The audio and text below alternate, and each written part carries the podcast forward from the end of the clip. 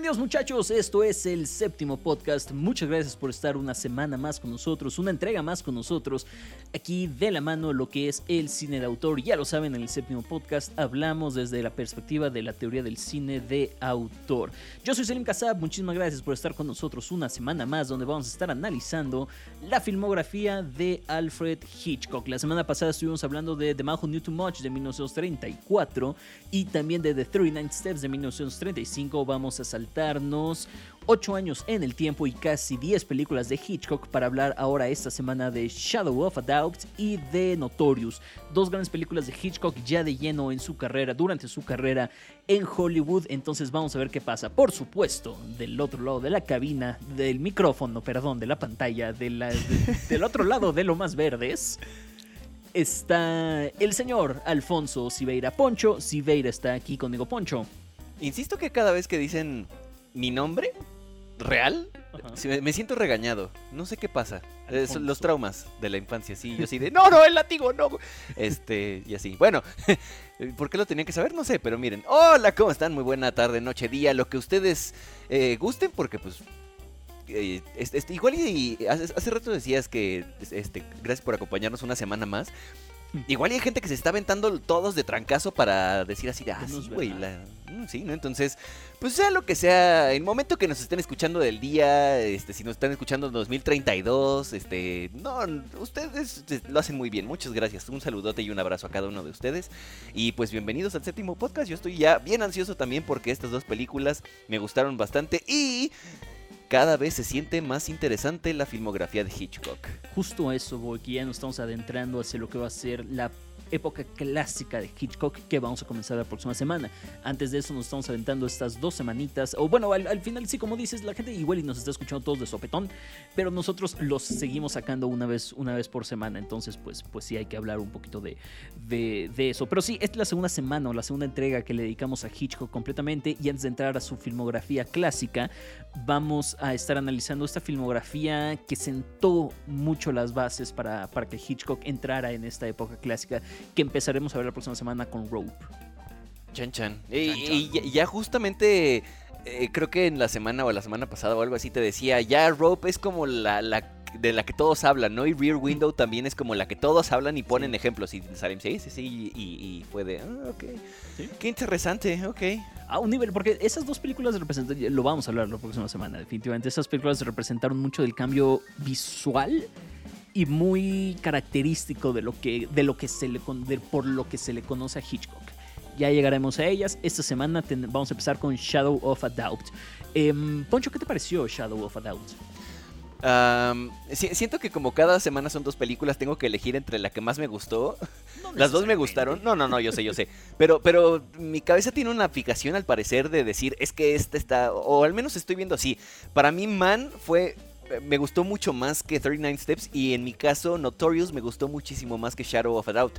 Sin embargo, 39 Steps como que, eh, pero Shadow of a Doubt, o sea, cuando la empecé a ver fue como, wow, ok, bastante, bastante cool, ¿eh? muy, muy buena película en muchos sentidos. Y justo pues ya, este, vamos, vámonos de lleno a platicar de eso, ¿no? Justamente, eh, Shadow of a Doubt es eh, Hitchcock ya llevaba tres años trabajando en Hollywood, ya se lo habían traído para Hollywood, su primera película fue Rebeca, y de hecho Rebeca ganó el Oscar a mejor, a mejor película en su año, en 1940-41 fue la entrega del, del, Oscar en el que ganó Rebeca la, este, su, su nominación a, mejor película. Es, Dígamelo. Está cañón, ¿no? El hombre en eh, dos, tres años hizo cinco películas. Sí. Eh, con, sin contar Shadow of a Doubt, o sea, con eso son seis. Como, hombre, descanse un poco, por favor. Bueno, y, y, la primera película que hizo en Hollywood ganó el Oscar. Entonces, pues, pues, pues, sí. Rebeca sí, es no. una maravilla. Me hubiera, me dolió, creo que fue la que más me dolió cortar de este análisis que estamos haciendo Hitchcock. Rebeca, porque es un clásico y es, y es fundamental en la filmografía de Hitchcock. Sin embargo, había que, había que hacer ciertos cortes y tuvimos que recortar Rebeca que este para, para lograrlo por acá. Eh, Netflix acaba de hacer un remake este, espantoso de, de, de, Rebeca sin alma. O sea, te das cuenta cuando, cuando ves este, una tras otra, cuando ves Rebeca de Hitchcock y cuando ves esta, esta Rebeca de Netflix, ah, hubieron otras dos adaptaciones, me parece, de Rebeca. Eh, te das cuenta de por qué Hitchcock es tan importante como director y por qué es tan buen director. ¿Y, ¿Y, por qué los otros lo hacen tan paupérrimamente? O sea, Ay, ¿qué, ¿qué es lo que pasa? Ellos lo hacen muy mal o Hitchcock lo hace tan bien que hace que estos vatos lo hagan o parezca que lo hacen mal. Ah, creo que es un poquito de los dos. Un poco de los dos, ¿verdad? Simplemente es un genio enorme. O sea, yo no sé por qué querríamos eh, hacer remakes de películas de Hitchcock. Solo Hitchcock puede hacer remakes suyos propios. Sí, eh, o sea, sí.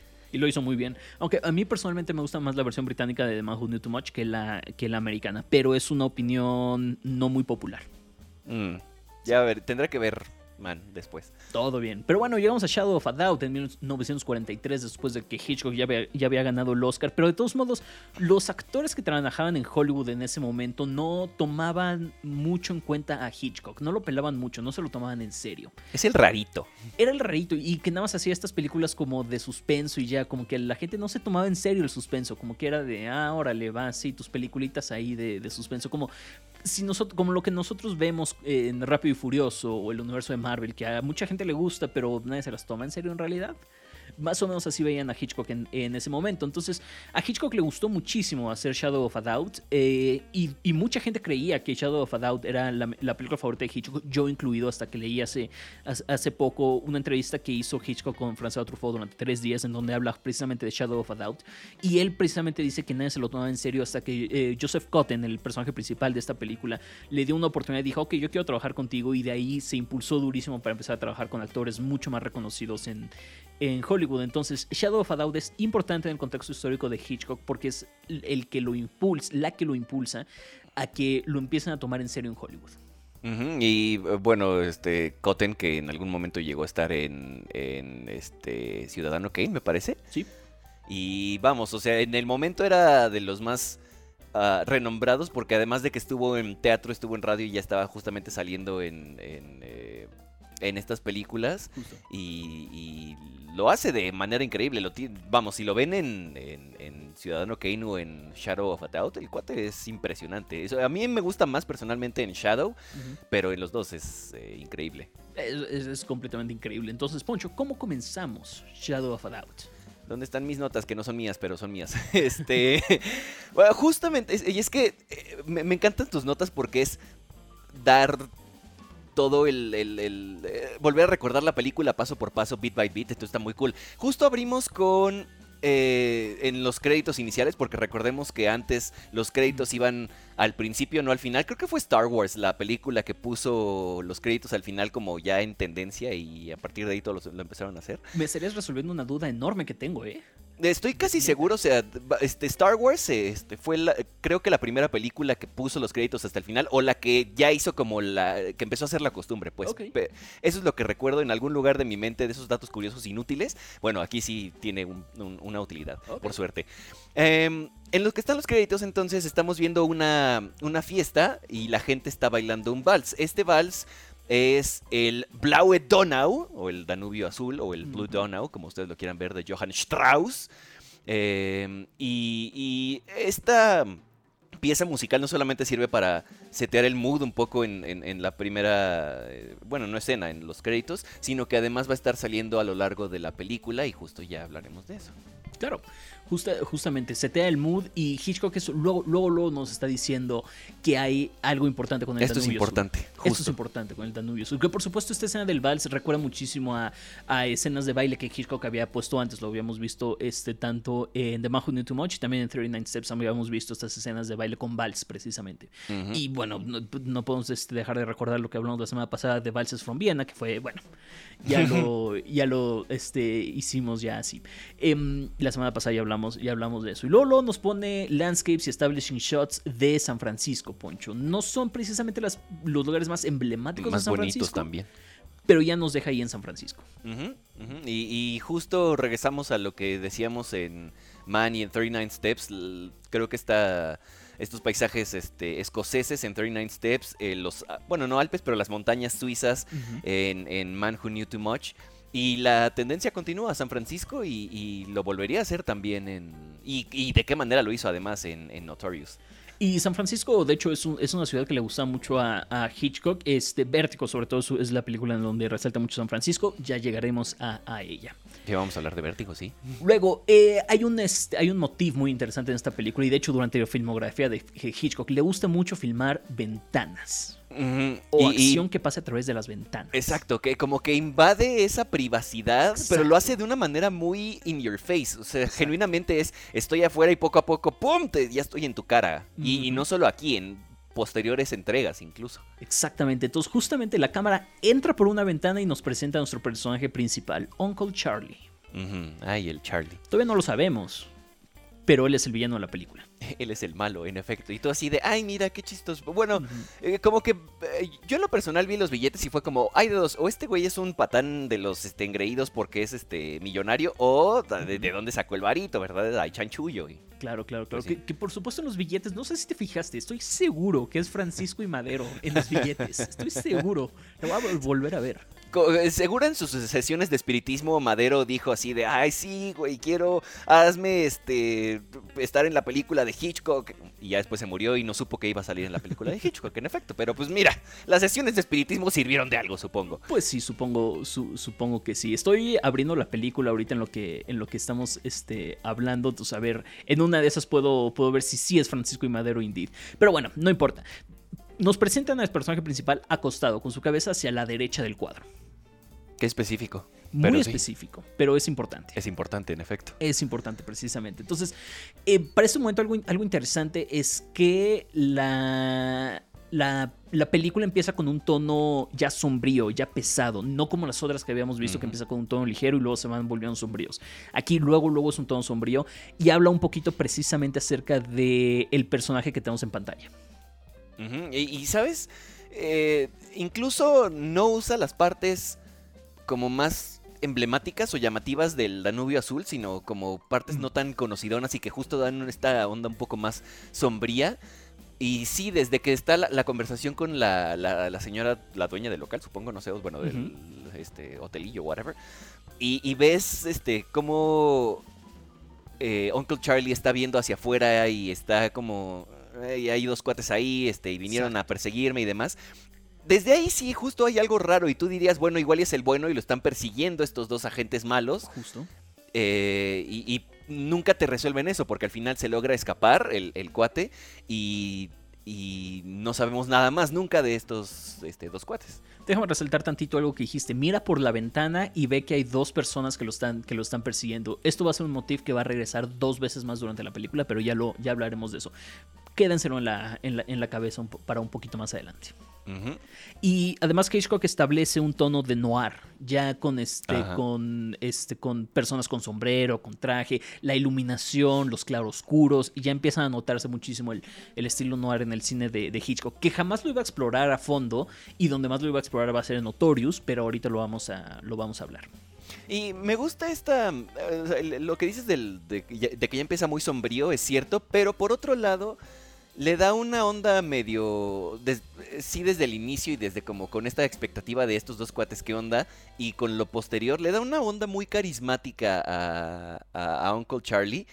Em, y justo, o sea, tú no sabes que él es el villano hasta en la mitad de la película, más o menos, pero esto es parte de lo que hace muy bien Hitchcock y por eso es el maestro del suspenso. te, va llevando de la manita así de, mira, ahora siéntete preocupado por él. Ay, no, pero siempre es el malo, entonces ya no. Ay, no, pero la morrita y así. Sí, claro, este, todo, totalmente. Este, y pues, pues nada, llegamos eh, y nos enteramos que Charlie va a ir a visitar a su, a, su familia, la familia de su hermana menor, eh, menor o mayor, de su hermana mayor, en Santa Rosa, California.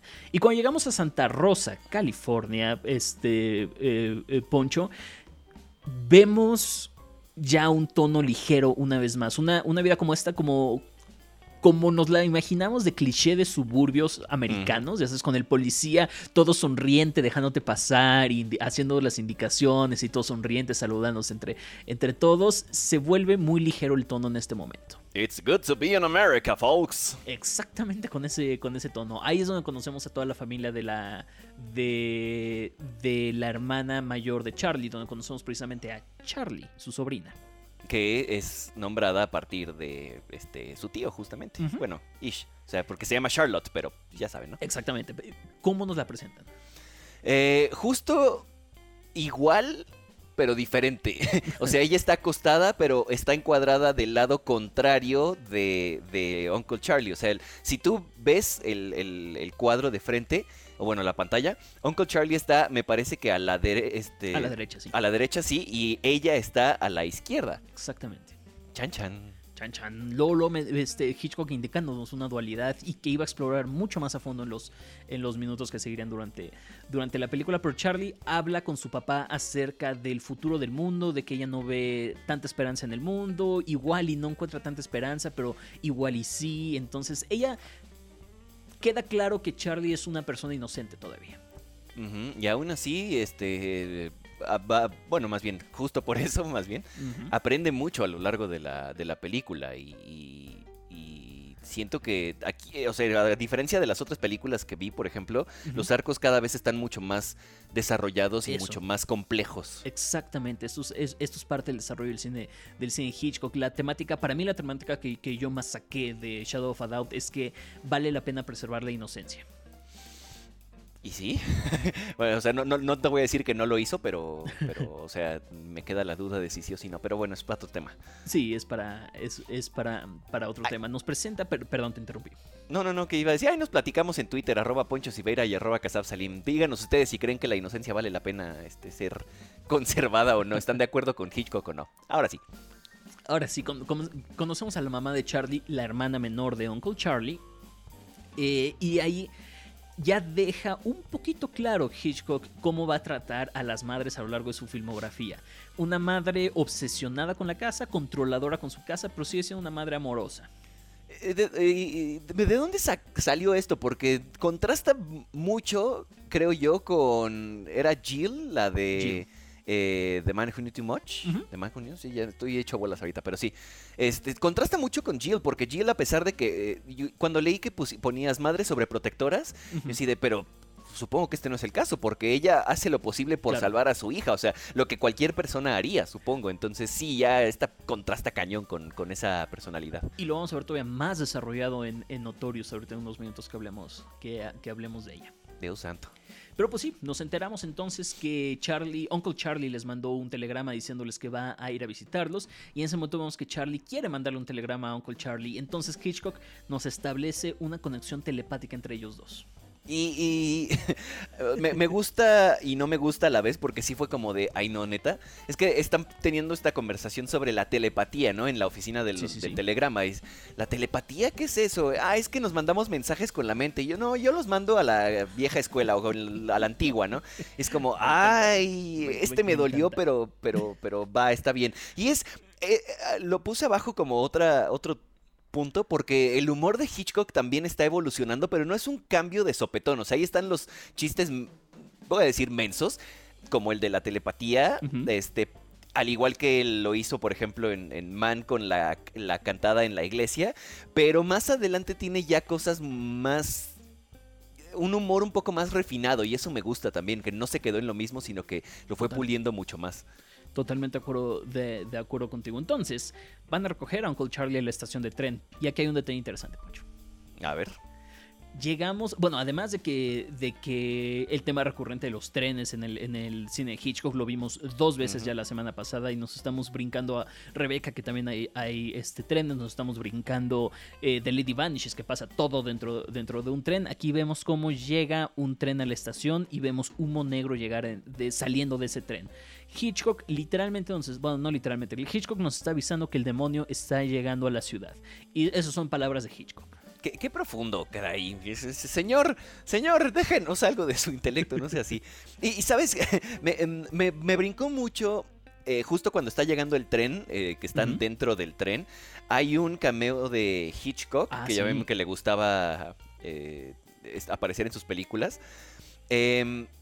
Están platicando de, no me acuerdo de qué, tenía, de que por ejemplo creo que era Uncle Charlie tenía una condición y por eso baja del tren con un bastón. Y una de las personas que están platicando, que están jugando ahí Bridge, eh, un juego de cartas, es Hitchcock, justamente. Y le hacen un close-up a su mano, que es una, es una verdadera aberración. Creo que es un full, si no me equivoco, en, en, este juego. Y y me brincó mucho cuando lo vi porque fue como, porque esto va a ser importante el full, pero no, ya ahora entiendo todo. Sí. Ya, sí, completamente. Y hay un, hay también otro detalle en la, estación del tren que no estoy seguro cómo, interpretarlo, pero vemos a la familia acercarse a donde van a recibir a Uncle Charlie. Pero el niño Roger, si no me recuerdo, el, más, el más chiquito de la familia, se queda atrás. y es el mm, último en ser, cubierto por la, por la sombra del tren. No sé si sea Hitchcock diciéndonos quién es el que va a perder la inocencia hasta el final. Fuck. No lo sé, igual lo estoy sobrepensando. Igual lo estoy sobrepensando, eh. Pero yo ni me había dado cuenta. Debe haber, debe haber, algo ahí porque sí está muy deliberado que el niño se queda muy atrás de la familia y se queda esperando muy atrás. Mm. Pero bueno. Lo, lo voy a tomar. Venga, pues. Este, Uncle Charlie entonces llega oficialmente, oficialmente a, a, la casa, se instala y demás, y vuelve a asomarse por la ventana. Y ahí está la segunda vez que se asoma por la ventana. Exactamente. ¿Qué ve ahora? ¿Qué ve ahora? Eh, o que no ve ahora. Eh, bueno, o sea, es más tranquilo, o sea, que, justo no, no ve a los dos hombres, no ve a alguien persiguiéndolo, no ve a, alguien, o sea, parece que todo está en paz, no hay peligro, no hay esa amenaza. Exactamente, es, una, es un contraste completamente con la primera vez que, que vio afuera por la, este, por, por la ventana. Y entonces llegamos a la escena donde empiezan, donde, de la primera escena que, comparten juntos toda la, toda la, familia reunida. Y Uncle Charlie habla precisamente de cómo el mundo ha cambiado de una forma no muy buena y cómo el pasado era mejor. Y qué mal que esta generación esté viviendo a un, mundo tan sombrío. y, me gusta que todo está como muy abierto en cuanto a tomas. Los encuadres son no, nunca se centran en una sola persona, sino que vemos, por, o sea, si, si nos vamos a centrar en una persona, no está en un close-up, es un cuadro que deja ver al resto de la casa, de la familia y demás. Justa, justamente la conversación avanza y empiezan a hablar acerca de algunas noticias que se están, que están viendo y deliberadamente Uncle Charlie tira una copa para interrumpir la conversación. Es importante porque por supuesto ahí es donde nos empezamos a dar cuenta y empezamos nosotros como audiencia a sospechar que Uncle Charlie es el villano, pero Hitchcock hace un close-up y un zoom in muy deliberado hacia la copa y es un tipo de close-up que vamos a ver a lo largo de su carrera. Y cada vez con más perfección, con más tino, con no, no, no, unas cosas magnánimas. Lo vimos, lo hablamos un poquito de él en, eh, en The Van Who Knew Too Much, como cuando están señalando el agujero de bala. Eh, pero aquí ya se ve con mucho más experiencia y mejor, sí, mejor manejo de la cámara. Tiene un, además del mejor manejo, creo que tiene una mejor intención, porque la otra sí vamos, es un cuadro emblemático, por supuesto, pero era para resaltar un punto que ya había quedado claro. Quizás aquí lo hace, ya, tiene una mejor, un mejor toque y lo hace un poco más eh, para que entiendas de mejor manera lo que está sucediendo y cada vez lo va a hacer de mejor manera. Justamente. La trama sigue, sigue avanzando y tenemos de nuevo un tono ligero que ahora se ve cortado cuando Charlie empieza a decirle a su tío que ella cree que, está escondiendo un secreto. Ella lo está haciendo de una manera inocente, ¿eh? ella, ella, ella cree que su tío tiene un secreto inocente, hasta chistoso y demás, pero aquí es donde nos empezamos a dar cuenta que igual y Uncle Charlie tiene, tiene algo que, nos, que, que no nos está diciendo de una, manera, de una manera sombría. Entonces cuando Charlie encuentra un pedazo de periódico que Uncle Charlie había, había cortado, para tratar de encubrir lo que él estaba haciendo. Vemos como él la lastima tratando de quitarle este pedazo de periódico. Aquí es donde se corta el tono, el tono ligero que había establecido Hitchcock. y, algo que me, me, llamó mucho la atención es que Charlie, eh, perdón, Uncle Charlie, no, no, te está diciendo nada, obviamente, de que, de que no está aceptando nada ni nada, pero aún así se le nota nervioso, pero es un nerviosismo no in your face. O sea, como que dices, ¿será? Pero, ay, no sé, igual lo estoy exagerando. O sea, sí se ve como ese, ah", ya saben. Y, eso se lo debo totalmente a, la actuación de, Joseph Cotten. O sea, me, encanta lo que hace. Es, increíble este, este es, un, es una gran, gran, gran actuación. Nos enteramos que entonces hay unos oficiales de gobierno de una revista, no estoy bien seguro, que quieren entrevistar a la familia y fotografiar la casa para una, para una revista y, ciertos y tener ciertos testimonios de una, de una familia americana clásica y demás. A Uncle Charlie no le encanta esta idea y prefiere que no lo, que no lo molesten. Y, y, es muy enfático en que no, no, no, no. Y yo vengo a vacacionar, déjenme en paz, este, soy feliz, gracias, bye. Exactamente. La, los fotógrafos llegan a, la, llegan a la casa y alcanzan a fotografiar a Uncle Charlie llegando por una ventana. Otra vez la ventanita. Otra vez la ventana que por ahí insiste Hitchcock en, establecerla. Después, eh, uno de ellos, eh, Jack Graham, invita a salir a Charlie. Eh, invita a salir a Charlie y ahí le revela que son unos detectives que están investigando a su tío y que creen que puede, que puede ser la persona que ellos están buscando. Y, la y Charlie, no, ¿cómo crees? Es que mi tío no lo conoces. ¡Ay, te odio! Exactamente. Creo que todos, este, creo que todos reaccionaríamos así, ¿no? Sí, pero aún así ella decía que sabía el secreto, ¿no? Entonces justo oh, le empieza a ganar la cosquillita. Claro, exactamente. Aquí es donde se me vino una idea en la cabeza, Poncho, y no sé si estoy rebuscando mucho. Vemos eh, un, un motivo muy interesante de Hitchcock que es The Wrong Man, una persona que está en una situación en donde no quiere estar. ¿Podemos establecer a esta como una The Wrong Family, una familia que está en esta situación en la que no quiere estar? Mira, te, me van a decir este que es pura. Ay, sí, este, se lo están inventando. Les juro que yo pensé en lo mismo y de hecho lo iba a poner y de pronto llegué y así de. Ah, ah mm, ok. Sí, o sea, no, estamos hablando de un The Wrong Man, sino de una The Wrong Family. O sea, es una familia que se ve inmiscuida en algo en lo que no querían estar y que llega sin avisar. Es similar a lo que sucede en otras películas, simplemente a una mayor escala. Ve nomás que interesante, igual y, le, y dimos con algo por ahí. Qué cool.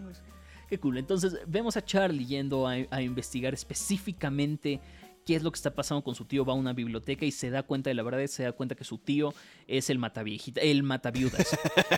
el...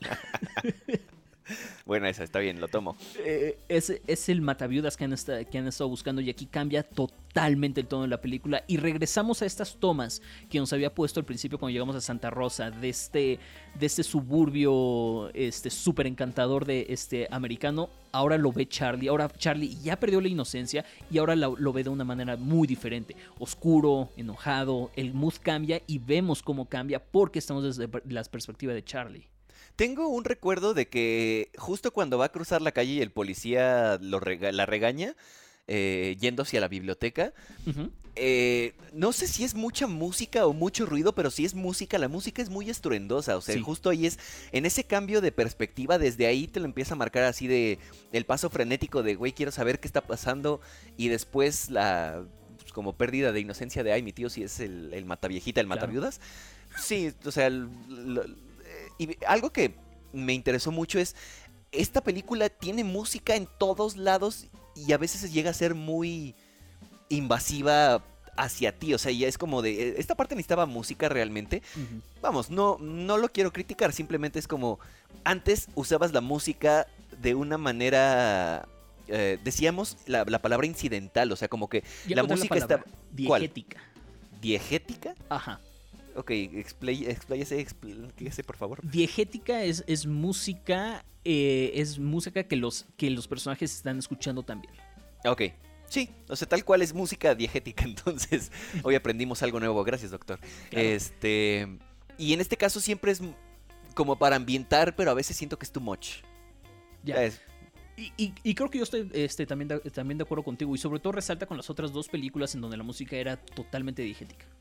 Eh, sí, totalmente. Entonces, pues, pues sí, es cierto. Entonces vemos cómo se da cuenta de la verdad. Charlie. Y entonces vemos esta toma que se va ampliando, que empezamos desde el, desde el escritorio de lo que ella está viendo y se va abriendo, abriendo, abriendo, abriendo y subiendo y subiendo y subiendo y subiendo hasta hacerla una white shot aérea preciosa. Vamos a decir por qué es importante en la siguiente película. Pero vemos entonces también cómo Charlie empieza, vemos cómo su mamá empieza a, a tararear el, Danubio Azul y cómo Charlie empieza a relacionar el Danubio Azul con su Uncle Charlie. Y justo que de alguna manera empieza a representar peligro. Exactamente. Y lo vemos todavía más resaltado cuando, cuando los vemos cenar otra vez a toda la familia junta. Y Uncle Charlie ya siente que hay algo raro, hay, hay, un cambio en el humor y que Charlie ya no se está comportando de la, misma manera. Hitchcock lo resalta muy bien aquí. porque, vamos, tú como audiencias ya viendo a Charlie lo que está pensando y que ya lo sabe, pues obviamente dices, ay, sí, eh, ella ya sabe y, se siente incómoda, pero él todavía no lo sabe. Y creo que eh, esta conversación que viene de em, las viudas y lo que el mundo es y que no vale tanto la pena y es una porquería a veces, en ese como monólogo que, tiene, se, hay un close-up, o sea, empezamos medio abiertos y es un close-up, close-up, close-up. Se va acercando más hasta que lo tenemos casi viéndolo a los ojos nada más. A mí en lo personal me resultó incómodo, o sea, me acuerdo mucho de ese cuadro, de ese encuadre, porque es muy incómodo. Y, a pesar de que me gusta lo que está diciendo, el encuadre es como de, ok, ya, ya tuve suficiente, ya córtele, porfa. Sí, totalmente. Y así. Y vemos cómo se van a cenar, cómo Uncle Charlie se lleva a Charlie a cenar a, una, a un restaurante, lo que sea. Y ahí es donde se ponen las cartas sobre, la mesa y, se, y Uncle Charlie confiesa, no confiesa con, abiertamente que él es el, el mataviudas. Eh, pero ya, lo, ya la audiencia ya no tiene dudas y demás. Charlie ya tampoco tiene, tiene dudas. Y vemos cómo él empieza a doblar una servilleta y desde la perspectiva de Charlie está ahorcando esa servilleta.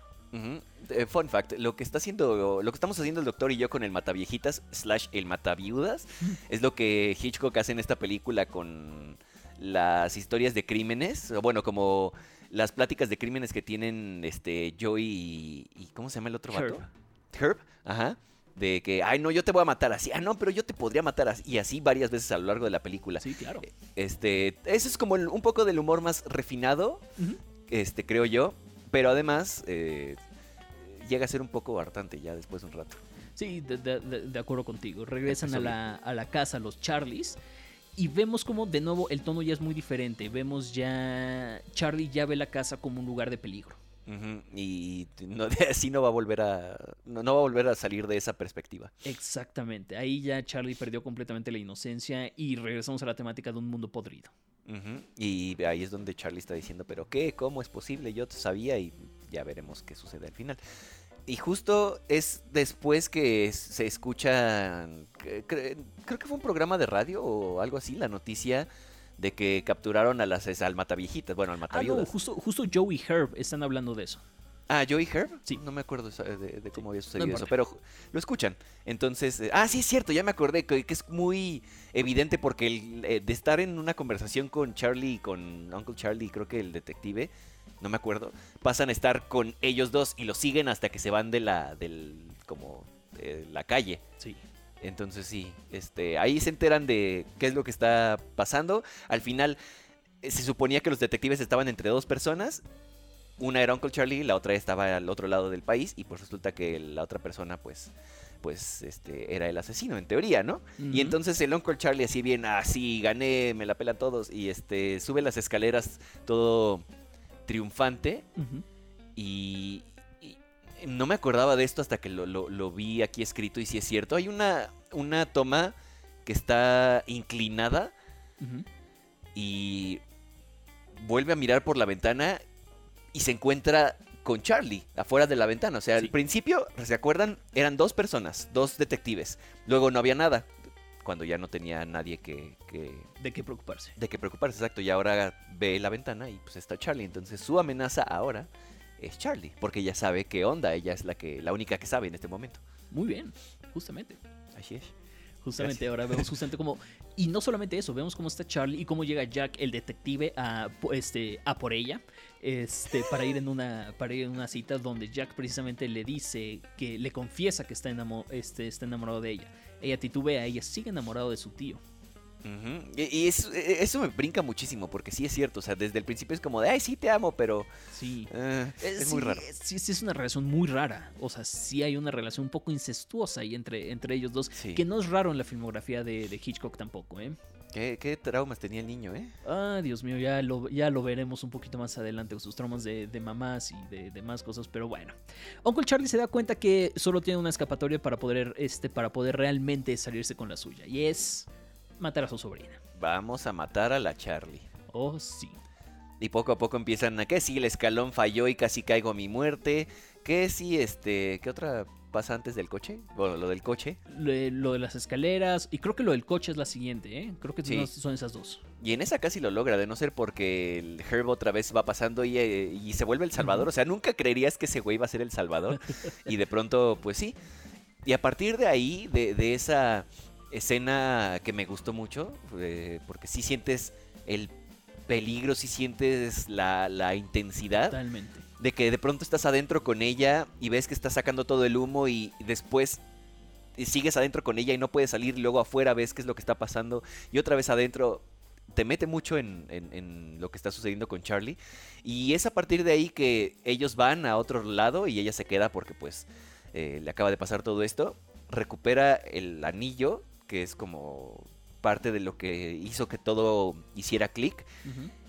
Uncle Charlie lo ve después de que regresa, ella lo trae puesto y dice, ah, ¿saben qué? Ya me voy porque ha sido un gusto, no sé qué, y pues ya se tiene que ir, ¿no? Ahora resulta. Y ya se tiene que ir. Y se va en tren. Nuevamente. Un tren que llega por él con humo negro también, por cierto. No tan, tan, este, tan estruendoso ese humo negro como el, del, como el del primer tren. Pero al final es un tren que llega, que llega por Charlie. Charlie convence, Uncle Charlie convence a Charlie de subirse al tren para, para conocerlo y no la deja irse cuando el tren arranca. Y ahí es donde empiezan a pelear por porque Uncle Charlie la quiere matar, básicamente. La va a tirar del tren. Y pues en una eh, en, una, en un derroche de habilidad increíble por parte de Charlie, se la voltea y pues al final el que se termina cayendo es Uncle Charlie. Y pues, Literalmente se la voltea. Y, y, sí, termina cayéndose el tren Uncle Charlie y Hitchcock interrumpe la acción, interrumpe la muerte de Charlie con de nuevo la toma que vimos al, mero principio de la película de la, la fiesta bailando el, vals del, del, Danubio Azul. Y ahí está nuevamente el peligro. El peligro se fue. Peligro se fue ahora sí pero no sin, sin haber dejado consecuencias, no sin haberle quitado la inocencia del mundo a Charlie. Y cerramos con esta temática eh, de que el mundo se ha vuelto atroz, que ya no es lo de antes, y ya no puede ser inocente en el mundo. Y Hitchcock hace esta pregunta a la, a la audiencia, no de manera directa, por supuesto. Pregunta si vale la pena entonces conservar la inocencia. ¿Qué tan valiosa es la inocencia en el mundo? Ahí es donde entran ustedes, chavos, díganos. Exactamente. Porque nosotros tenemos nuestro punto de vista, pero no se los vamos a decir. Ese. Esa fue Shadow of a Doubt, una gran película de Hitchcock. Así es, totalmente. Pero, pero, pero. Pero, pero, pero, llegamos a Notorious después. es, como de ya hice una buena película. ¡Ay, te va otra mejor! ¡Ay, maldito! Seguía mejorando el hombre cuando llegamos a Notorious. Mejora y mejora y mejora. Es espectacular. Notorious de 1946. 46. Not to be confused con el remake de 1992. Que hablaremos, bueno, de una vez. O sea, la, primera escena de, de Notorious es un hombre que está viendo hacia adentro de una corte. La puerta está entreabierta y alcanza a escuchar qué es lo que pasa, pero es desde su perspectiva, o sea, no, no salimos de eso, nada más vemos la corte y ya. ¿Por qué? Porque los, los personajes de adentro no son importantes para la, historia. En cambio, el, el, remake del 92 hace un mega close-up súper exagerado en el juez y te sentencio a no sé qué. Y luego el, la víctima, bueno, el condenado es así como, no, señor. Ay, horrible. Ay, maldita sea. ¿Y eso qué tiene de relevante en la historia? Absolutamente nada. Entonces, no vean la del 92, quédense con él. ¿Por qué, tenemos que hacer remakes de Hitchcock, maldita sea, como decías? No sé, vamos, a hablar de, la original Notorious o Tuyo es mi corazón, como se le llamó aquí en Latinoamérica. ¿Eso es real? Sí, es real, es real. Ay, no es cierto, qué maravilla. Es real. En España se llamó Encadenados. Creo que me gusta más el de Latinoamérica. Tuyo es mi corazón. No, a mí me gusta. Bueno, o sea, para la época va de acuerdo, pero a mí me gusta más el de España. O sea, si fuera hoy en día, me iría con el de España. Y eso es muy raro. Recordemos un canguro en apuros. ¿Saben qué película es esa? Niñera prueba de balas, maldita sea. Ay, Dios mío, qué horrible. Eh, sí, pero es que, bueno, ya hablaremos. luego les paso el fun fact también, pero anyway. Eh, desde aquí de esto, eh, esta escena empieza a, verse más claramente este tema del, del boyerismo que tiene este Hitchcock de andarse metiendo en lo que no le importa dentro de lo que cabe. Oh, sí. Y vamos, lo ha hecho en otras ocasiones, como en el inicio de Shadow, que se mete por la ventana y demás. Eh, pero pues cada vez es como pues es uno de los temas recurrentes, es parte del cine de autor. Justamente, y, ahora, y, después lo vamos a explorar todavía más, particularmente en por supuesto Rear Window y en, Psycho lo vamos a explorar mucho, mucho más. Conocemos a Alicia, interpretada, Alicia, interpretada por Ingrid Bergman. La primera película que iba a ser eh, Ingrid Bergman con Alfred Hitchcock, de tres o cuatro que iba a ser con él. Ya para este momento es, es espectacular ver que Shadow of a Doubt fue un un éxito tan grande para Hitchcock que los actores importantes de Hollywood ya se lo tomaron en serio. Tenemos a Cary Grant, a Ingrid Bergman y a Claude Rains en los, en los personajes principales. Claude Rains, que ya lo habíamos, eh, que ya lo habíamos visto en, este, en Casablanca, igual que a Ingrid Bergman, y a Claude Rains, que también lo habíamos visto en Now Voyager con Betty Davis. Y Cary Grant, que bueno, es uno de los actores más clásicos de la historia de Hollywood.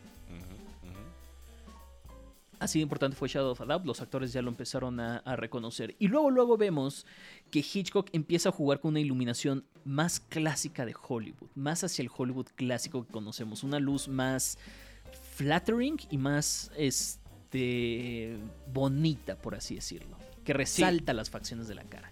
Justo, es, eh, creo que parte de esto, dependiendo de la escena, pero en general es una iluminación más... Em, no quiero decir suave, porque hay veces que sí suelta unas sombras durísimas, pero es más pareja.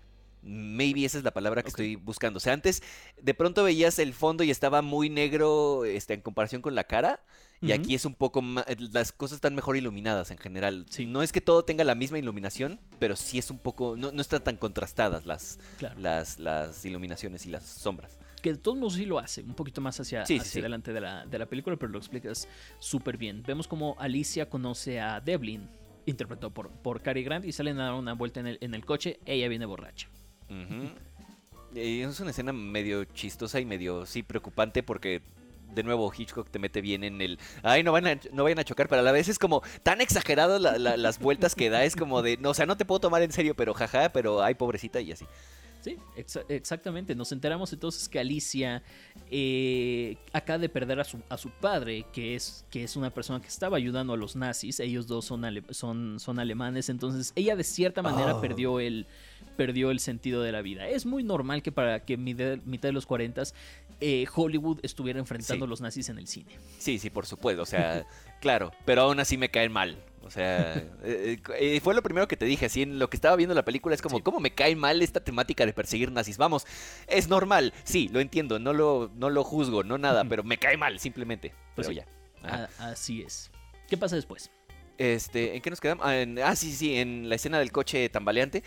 Básicamente parece que lo que quiere es algo que acabe con su vida de alguna manera o o sea que, acabe con su vida literalmente de que se muera o que acabe con su vida productiva por así decirlo o sea que la metan al tambo que este, la, se la lleven lo que sea no entonces sí parece que es como este desenfrene de no tengo ganas de vivir voy a embriagarme y a ver qué pasa no a desquitar mis penas con, con alcohol. Justo es donde se da cuenta que debes policía porque los para un vato de tránsito y les dice a ver este qué onda y el y el dude le dice, no, no, no, estamos bien. Y le enseña su identificación y el cuate, ah, sí, no, no, estamos bien, bye.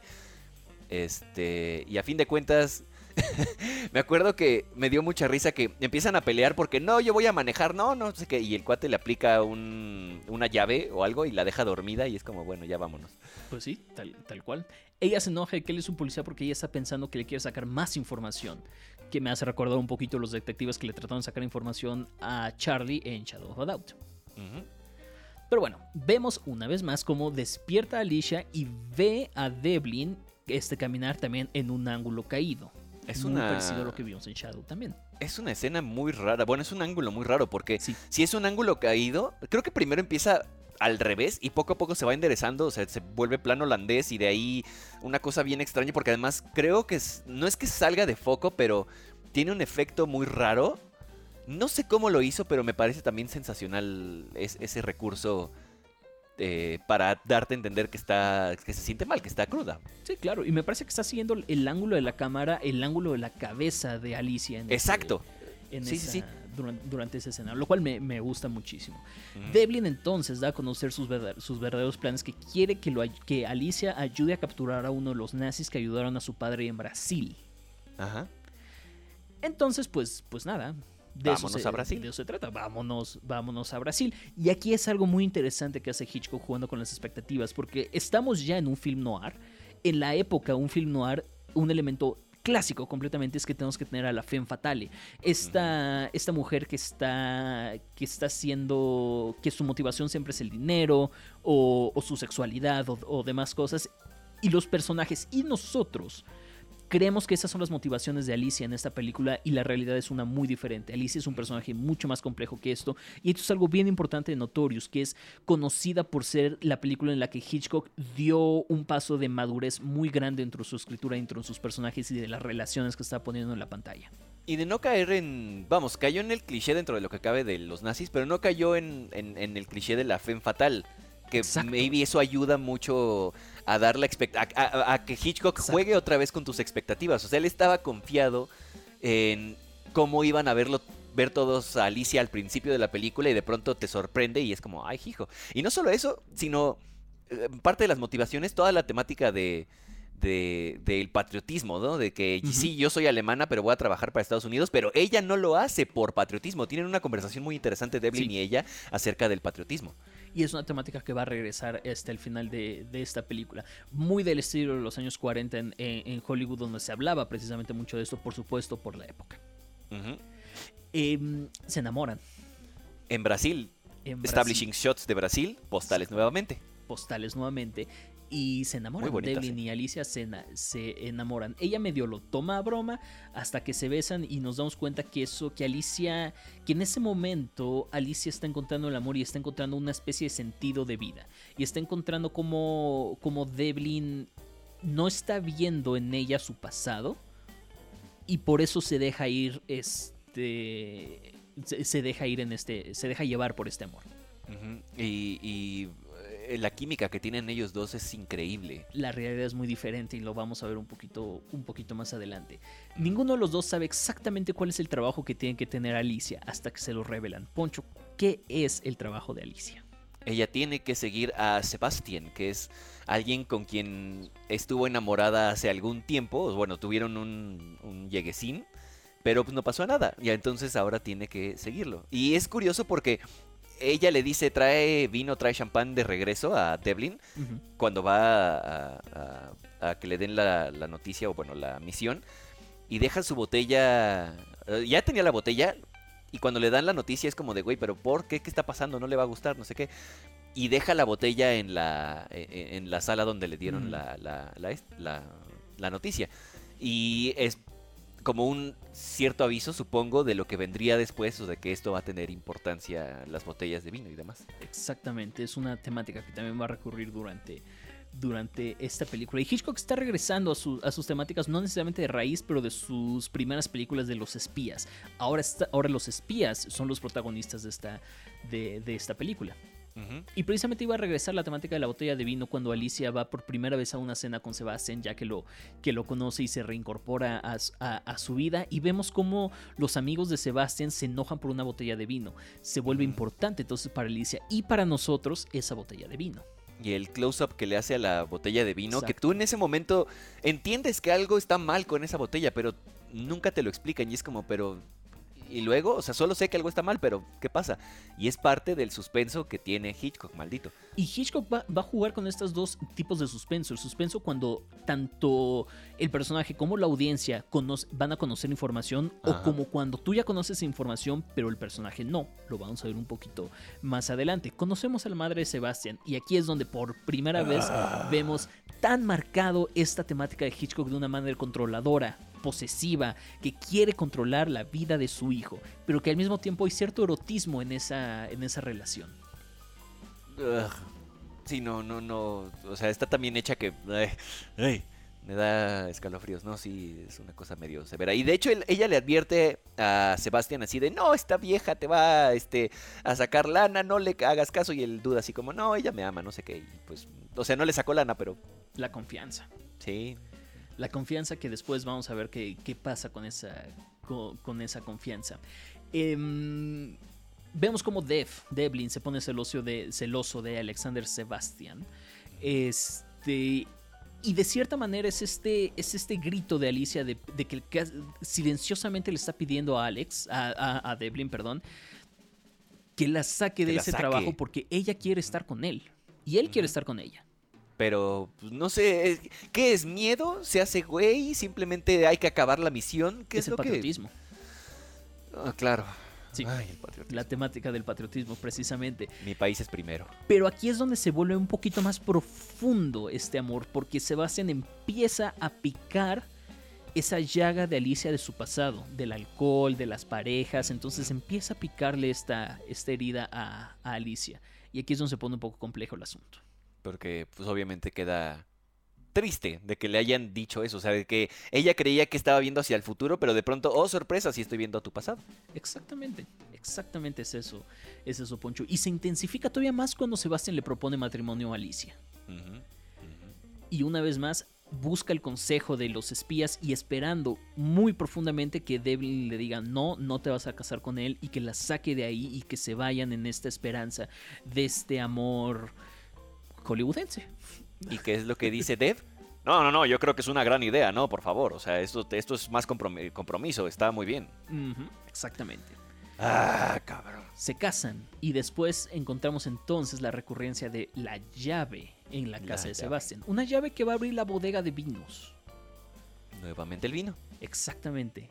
Alicia logra logra robarse esta llave, la tiene en la mano cuando llega Sebastián y empieza a besar una mano Sabemos que la llave está en la mano izquierda. Sebastián llega, la toma de las manos, le besa la mano izquierda, la mano derecha, perdón. Va a darle un beso en la mano derecha que nosotros sabemos que esa llave está ahí. E inmediatamente ella lo abraza. Es un momento clásico de tensión de Hitchcock. Y lo hace también porque primero es el seguir a, Sebastián, si no me equivoco. Después hacer un enfoque a, las, a la mano, que no es luego a la reacción de ella o algo por el estilo. Luego regresamos al close-up de la otra mano, así como para que tú digas, no, no, no, no, no. Y en eso la toma más abierta de cuando se abalanza hacia él y tira la llave al, al suelo. Ajá. Sí, justa, justamente. Después en la fiesta que se daría en casa de, en, casa de, de, Sebastián, que es la escena más emblemática de, de, esta película, empezamos con un establishing shot aérea enorme que se va acercando, acercando, acercando, acercando, acercando, acercando hasta llegar a la mano de Alicia, que tiene la, la llave en su mano. Es una toma clásica, espectacular, brillante, fenomenal que además contrasta con la que vimos en Shadow of a que es, que es totalmente lo contrario, una que se va alejando. La de la, biblioteca, cuando este Charlie se entera de, lo que es Uncle Charlie en realidad. Y sí, es, eh, imagínense este, esta toma desde además un segundo piso, viendo hacia abajo, enmarcando todo el, salón y, haciendo un close-up hasta llegar a la llave. O sea, pasamos de algo tan grande a algo tan pequeño. no, no, como dices, todo lo que dijiste es correcto, es acertado. Cuéntanos entonces toda la escena de la fiesta en casa de Sebastián, que es espectacular. Eh, obviamente Dev está, está invitado, entonces, este, porque pues tienen que descubrir qué es lo que está pasando en ese, en ese, en esa cava, o bueno, bodega, lo que sea. Este, entonces de alguna manera empiezan a, a tramar todo esto en la fiesta y hay un punto en el que dejan claro que en algún momento van a tener que bajar por más botellas porque se están acabando, le están sirviendo como, como si fuera agua. Entonces Hitchcock nuevamente usa su maestría del suspenso ahora en forma de enfoque, o bueno, de, tomas hacia las este, botellas. Es como si vieras un reloj, está pasando el tiempo y tú sabes que en algo, cuando llegue una hora, algo malo va a pasar. En este caso es, estás viendo las botellas y cuando llegue cierto número, tú no sabes cuál, eso es lo más interesante, algo va a pasar, van a tener que bajar a este rollo, a, la cava, a la bodega, y esto va a poner en eh, peligro la operación de, ellos dos. Entonces Alicia le da la llave a, a Dev y lo conduce hasta la bodega. Y eventualmente ellos rompen por accidente una botella y se dan cuenta, o sea, parecía que no había nada. Pero dentro de esa botella hay arena que en realidad es, eh, si no me equivoco, es uranio. Sí, uranio, resulta ser uranio al final. Entonces, eh, pues es algo que tienen que analizar en ese momento. Es como porque hay arena en una botella de vino. Lo intentan dejar como si nada. Arreglan que se rompió la botella. Lo dejan ahí medio puesto. Y después una de mis tomas favoritas también es... Eh, ah, no es cierto. Pero primero este, Sebastián descubre a, Alicia y a Dev besándose nuevamente. Esto a través de... era es, una puerta, pero es una ventana. A fin de cuentas, o sea, la puerta tiene una ventana. Ajá más ventanas para el señor Hitchcock. Al final, pues obviamente el cuate está decepcionado, se va y dice, ah, no, que íbamos por el vino, ¿verdad? Ah, sí, sí, sí. Este close-up que hacen, que no es close-up de la cámara, o sea, la cámara está quieta, simplemente el actor se va acercando a la cámara y ven vemos nosotros las llaves y simplemente cómo las saca y no hace nada porque se da cuenta de que algo está mal. No sé, esa toma me parece eh, espectacular. También es otra clásica de, de Hitchcock. Sí es. Y este, pues se dan cuenta de que no, y, no está la llave, y dice, ah, no, creo que tenemos suficiente, ¿no? Arriba, y el, el mayordomo así como, pero señor, no, no, no, sí tenemos arriba, vámonos. Y pues a partir de ahí es donde Sebastián empieza eh, a, dudar. Que hay algo mal con su esposa, con su ahora esposa Alicia. Así es. Exactamente, ahí es donde se vuelve y se torna tan complicada toda, la relación porque ahora, porque después él en la mañana siguiente o, en esa noche él deja su llavero deliberadamente en un buró y a la mañana siguiente la llave ya está de nuevo donde, donde debería estar. Ahí es donde se da completamente cuenta que Alicia es una espía americana y va y se lo confiesa a su mamá. Y ahí es donde planean matar a Alicia poco a poco y que la van a ir enfermando y le van a poner veneno o lo que sea para ir matándola poco a poco. Así es. Y no, sé si lo dicen tal cual, pero queda claro cuando Hitchcock hace tanto énfasis en las tazas de café y en la cafetera, o bueno, donde se sirve el café, este... Y en cada una de las escenas en la que se lo, en la que le dan té o café o lo que sea, dejan claro que algo está mal ahí. Y, obviamente con las repercusiones de salud que tiene, pues, dices, ay, sí, la están envenenando. Para nosotros es muy obvio, para ella evidentemente no. Si algo te cae mal en el día, de pronto es como, ay, güey, ¿qué de todo fue? Entonces, en este caso, pues pasa lo mismo. Ella se da cuenta hasta que están platicando con Otto, que es otro de los eh, cuates alemanes, como de lo, del círculo de, de Sebastián. Y lo primero que sucede es que están platicando de, ay, sí voy a irme de viaje a algún lugar. Y Sebastián lo interrumpe, le cambia el tema por completo. Y Alicia es como de, ah, ah ok. Y después, e, esto obviamente con otro encuadre que me gustó, que me gustó mucho. De Alicia en el lado izquierdo, la taza de café fuera de foco en medio es lo que lo separa y Otto del lado derecho también este ahí te deja más claro que algo va a pasar con el café y en efecto lo que sucede después es que Otto va a tomar de su café y de pronto es como, no, no, no, espérate, espérate. Porque tienen miedo de que Otto agarre el, el té, café o la bebida de Alicia que está envenenada, justamente. Y ahí, es, donde le cae el 20, ahí es donde dice, güey, si me quieren matar, ¿qué estoy haciendo? Exactamente, ahí es donde Alicia se da cuenta que lo quieren, que lo quieren matar. Esto... Eh, híjole, esto resulta entonces en ella enferma, casi muriéndose, moribunda. Y que llega Death a la casa de, Sebastian porque ya está preocupado que no lo ha visto en muchos días. Y pues ahí es, esa es la escena culminante de la película. Este es el, el final de la película. Devlin en la casa de Sebastian, encontrando a Alicia toda enferma y demás, donde le confiesa su amor y le dice, sí quiero estar contigo se besan y se abrazan y la cámara gira alrededor de ellos en un momento espectacular. Pero también Hitchcock hace algo bien interesante aquí, porque aquí es donde sí, precisamente, Devlin está renunciando y está ya sin importarle el pasado, verdadero o no, de Alicia, y es cuando Alicia lo reconoce y dice, ok, quiero, quiero estar contigo. Es el clímax del amor de ellos, pero también el clímax y el, y el, desenlace de cómo capturan a, capturan a, a Sebastian en el momento que Sebastian se da cuenta que, que Devlin llegó por Alicia, en ese momento Sebastian se da cuenta que ellos ya lo saben y que ya no tiene escapatoria de, de, lo que ha estado haciendo mal. Y además en ese momento están todos sus colegas alemanes con ellos. Esto significa que cuando ellos se den cuenta que, que Devlin y Alicia son agentes americanos, van a matar a, van a, matar a Sebastian. Y me encanta que que es lo que te da a entender, no solamente por el contexto de así de voy de regreso y le dicen, oye, Ale, digo, sí, Alex, tenemos que platicar y ya, ¿no? Sino que la escena, la toma es muy oscura y lo único que, que resalta es la luz de adentro de la casa. Sí. Siento que de alguna manera eso es como el, te llegó tu hora, brother, camina hacia la luz. Exactamente. Vemos una, una escena de todos, la mamá, Sebastián, Alicia y Devlin bajando las escaleras poco a poco, con una edición fantástica de Hitchcock, por, este, este, por, supuesto, donde vemos donde se, se desencarrilan y se, se, sale, se van todas las emociones que tienen, que, tienen y todo, y todo, todo el desenlace de estas, de estas situaciones. Como se llevan a Alicia al hospital, Sebastian le suplica a Devlin que, que, que se lo lleven con ellos, pero Devlin le dice no. Y vemos como Devlin simplemente regresa, se mete a la casa Alex. Alex, perdón, se mete, se mete a la casa a resignarse a, pues, que sea juzgado por sus. por, por, por los nazis. Así es. Y ahí termina la película. Así termina Notorious. Mi película favorita de Hitchcock. De plano. ¿Qué te Sí, y es, es muy, es muy tú. Lo entiendo ¿Cómo- perfecto. ¿Cómo que es muy yo?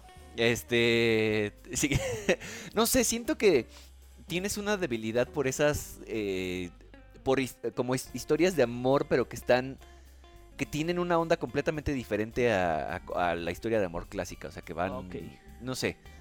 En general, pero that's my interpretation. No, sí, Este, sí creo que sí tienes toda la razón. O sea, Poncho, Sí vamos, es cierto. Vamos, en algún momento, te- igual que yo, te gustó mucho La La Land. Este, Me vamos, encanta La La Casablanca. Land. O sea, Casablanca, güey. O sea. Me encanta sabes. Casablanca, sí, por supuesto. Ay, ya ves. Pues muy bien.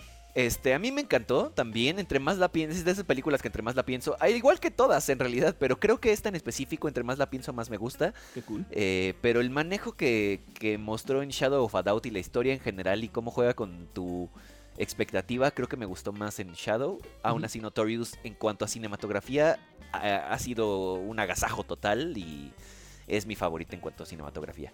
Muy bien, qué cool. Perfecto. Eh, gracias, Poncho, por acompañarme una semana más a hablar de Alfred Hitchcock. Se No, nos hombre. fue el tiempo de volada y llevamos una hora en este, en este podcast. Una dispensa a todos. Eh, esperemos que les sirva no solamente para escuchar nuestras ridículas voces, sino también para ver eh, cosas diferentes en la filmografía de Hitchcock y ver cómo esos elementos que ya hemos estado resaltando que se van repitiendo en toda su filmografía. Entonces, gracias a todos ustedes por escucharnos. eh, que pasen buen día, buena tarde, buena noche, lo que sea que en donde sea que nos estén escuchando. Gracias y pues estamos al tiro en redes sociales, ya saben. Antes de despedirte, Poncho, Ajá. cuéntanos qué vamos a ver la próxima semana para los clavados que quieran ver las películas con nosotros. La próxima semana, es, es que eh, ya es como el eh, grito de fangirl y de fanboy este, que no soy, pero que sí voy a hacer. La próxima semana siento que viene mi favorita en cinematografía, Rope. Y después vamos con Rear Window. Como decías, ya vamos a entrar de lleno a la época más clásica de, de Hitchcock. Y esos dos peliculones son clásicos en like, la vida, la historia del cine. Entonces, no se lo pueden perder. Rope y Rear Window para la próxima semana. Tienen tarea yo también porque no las he visto. Muy bien, eso es lo que vamos a ver la, la próxima semana. Hitchcock ya ahora sí a color. Yo soy Sergio Casada, Poncho me acompañó del otro lado de la cabina. Recuerden seguirnos en las redes sociales. Eh, Poncho, ¿cuál es? ¿dónde te encontramos en Twitter? Arroba Poncho Siveira con C y B chica, el Siveira es mi apellido, sí, así mi apellido es, yo sé que es muy raro, pero... eh, Y Poncho, pues como el que usas para protegerte de la lluvia, ya sabes. Doctora, ¿usted? A mí me encuentro como arroba Kasab Salim. Kasab como casa y B de bueno al final y Salim como se escucha con una S al principio. ¿Por qué tenemos nombres tan complicados? Ay, no tengo la menor idea. Es bien, es- es bien feo, de verdad nadie los entiende. Sí.